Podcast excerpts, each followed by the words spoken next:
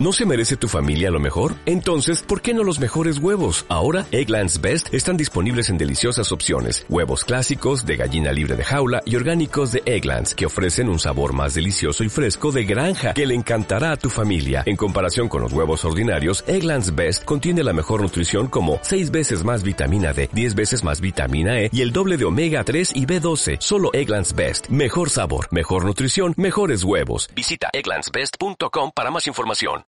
Bienvenidos a Velázquez Durán. Este es un nuevo podcast de noticias que abarcan los últimos 15 días en materia fiscal, debido a que ha habido mucho, mucha información eh, después de la reforma en materia de subcontratación, la cual prevé la Secretaría de Hacienda y Crédito Público que se puedan obtener 9.500 millones de pesos por la, la recaudación derivada de la reforma que regula outsourcing, pues se espera como efecto secundario combatir prácticas de evasión relacionadas con no pagar contribuciones fiscales y de seguridad social, sobre todo en que este tipo de empresas evadían el impuesto sobre la renta en sueldos y salarios y obviamente disminuían la carga que tenían en materia de seguridad social con esquemas que pues, no tenían nada que ver con planeación fiscal que pudiera ser sostenible. Entonces el SAT está estimando recaudar este 9.500 millones de pesos. Adicionalmente, de, en el primer trimestre de 2021 da a conocer el SAT que ingresaron 80.880 millones de pesos por concepto de auditorías en este primer trimestre, así que veremos fortalecido su campaña de ah, seguir recaudando a través de visitas domiciliarias y auditorías con los diversos mecanismos que tiene hoy el Servicio de Administración Tributaria. Adicionalmente,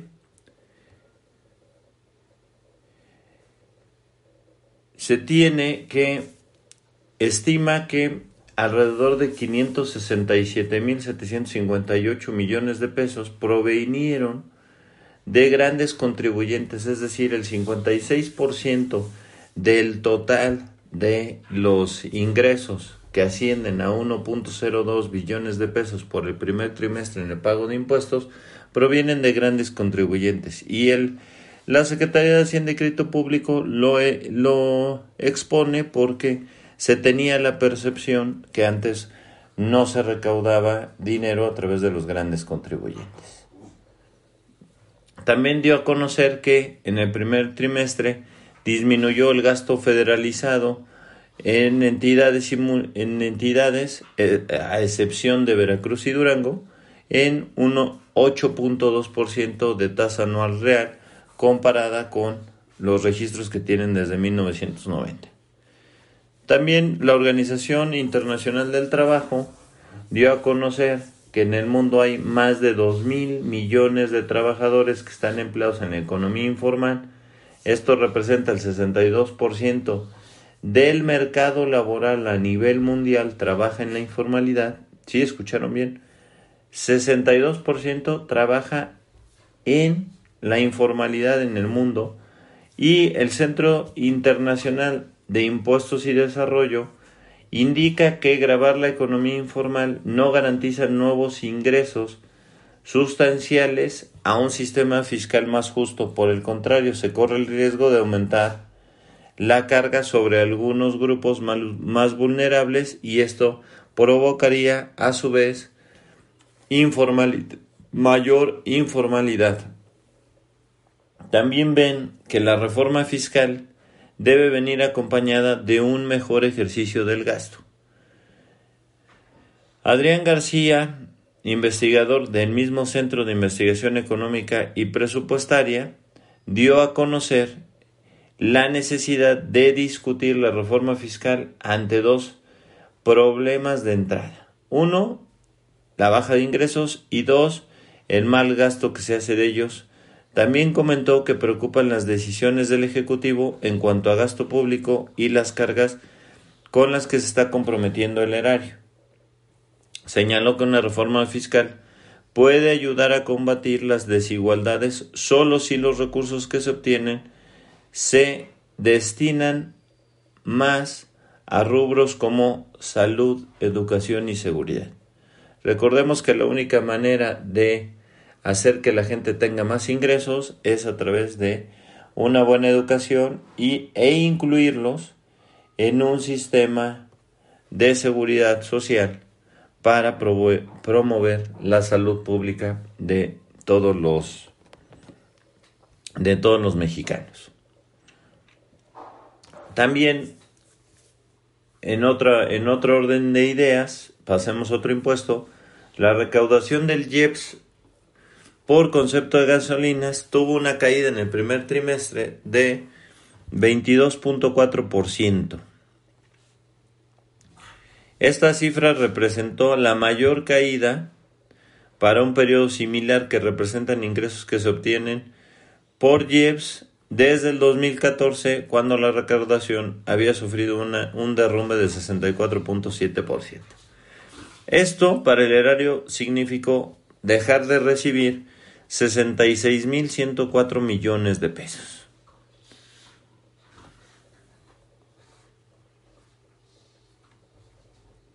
También del 8 al 14 de mayo se da otra vez, por primera vez en el ejercicio, se da otra vez estímulo a la gasolina premium de 9.3% de acuerdo a datos de la Secretaría de Hacienda, es decir, los conductores deberán pagar 3.91%, digo 3.91 pesos por litro de gasolina debido al estímulo de 9.3% en, en, en este combustible.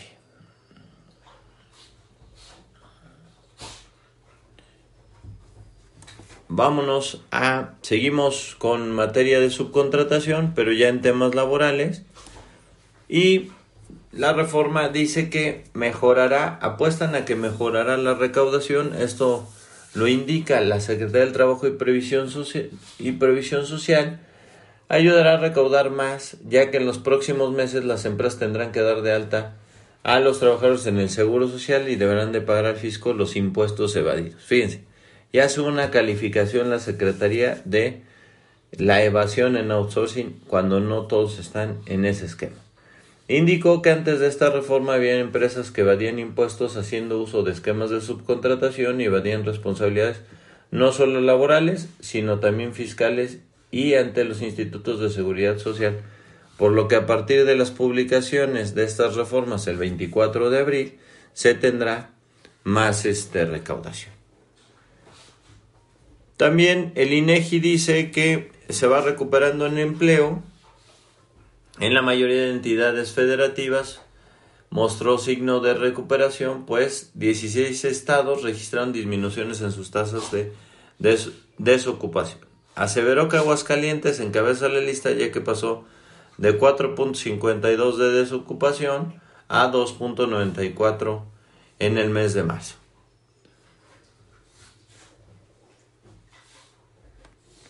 Y también reforzan el dicho de que las empresas ya están impedidas a nuevos contratos de personal por outsourcing. La Secretaría del Trabajo insistió en que podrán continuar con contratos de subcontratación vigentes al momento de entrar en vigor la reforma el 24 de abril para efectos de regularizar su plantilla. No obstante, la que ya no podrán hacer desde ahora es firmar nuevos contratos de outsourcing o insourcing.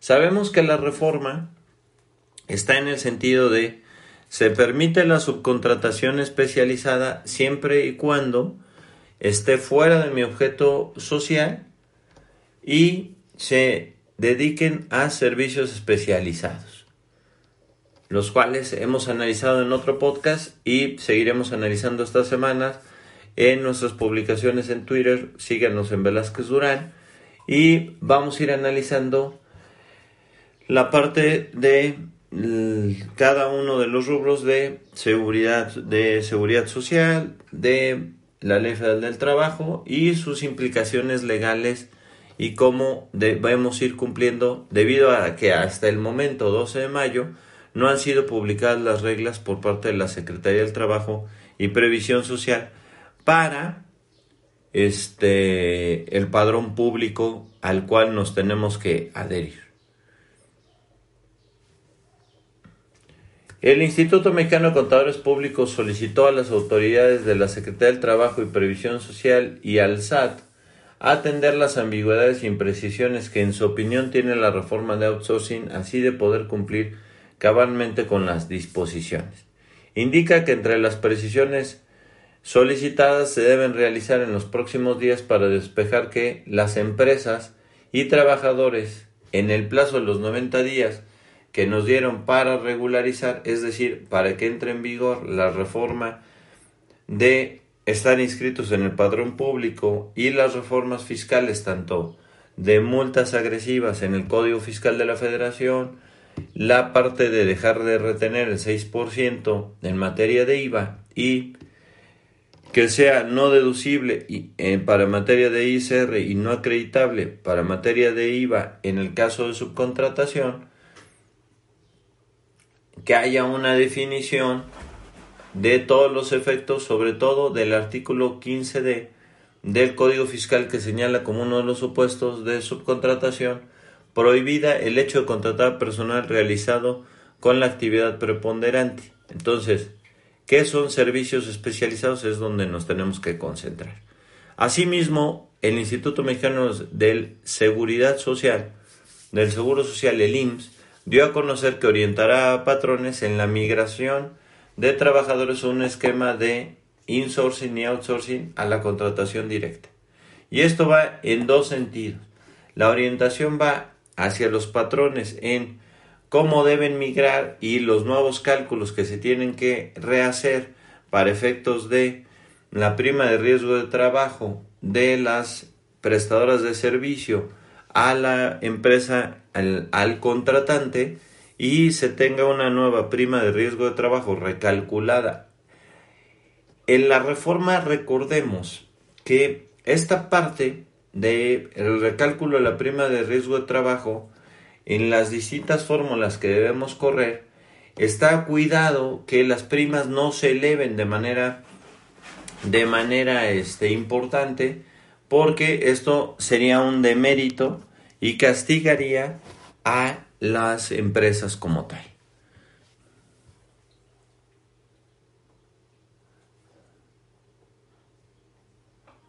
Asimismo, y ya para terminar, en materia de comercio exterior, dice que la pandemia impulsó la participación del comercio mundial en línea. Y esto, pues todos sabemos que gracias a el comercio en línea se pudieron recuperar algunas de las ventas que tenían los, los productores, pero pues, no, no como se quisiera. Y en marzo el comercio entre México y Estados Unidos ascendió a 56.908 millones de dólares. Esto quiere decir que representó el mayor nivel en la historia para un solo mes, es decir, en la administración del presidente Biden, con todos los estímulos fiscales que se tiene para la recuperación de la economía estadounidense, esto tiene una repercusión en la economía mexicana, ya que muchas de las empresas mexicanas son proveedores de directos de las empresas norteamericanas como tal. Entonces, y por último, Roberto González, secretario general de la CROM, de la Confederación Regional Obrera Mexicana dio a conocer que en 23 meses se ha legitimado el 1% de los contratos colectivos de trabajos existentes con una participación sindical de 683 organizaciones que se han registrado en la plataforma que la Secretaría del Trabajo y Previsión Social dio para, recordemos que en la reforma de 2019 a la Ley Federal del Trabajo, se implementó que se tenía que registrar los sindicatos y tendrían que registrar sus contratos colectivos como tal para que fueran legitimados. Señalo que a este ritmo prácticamente será imposible con cumplir la obligación que se estableció como parte del capítulo 23 del TEMEC, lo cual concluye en mayo de 2023 y por lo que solicitaron una prórroga.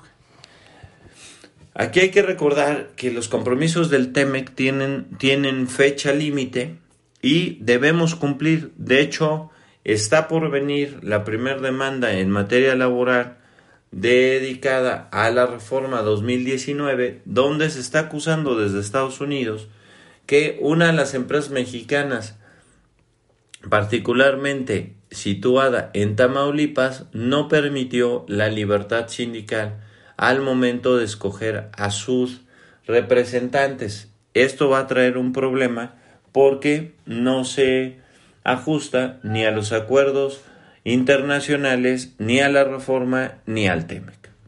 Y con esto damos por terminado este podcast.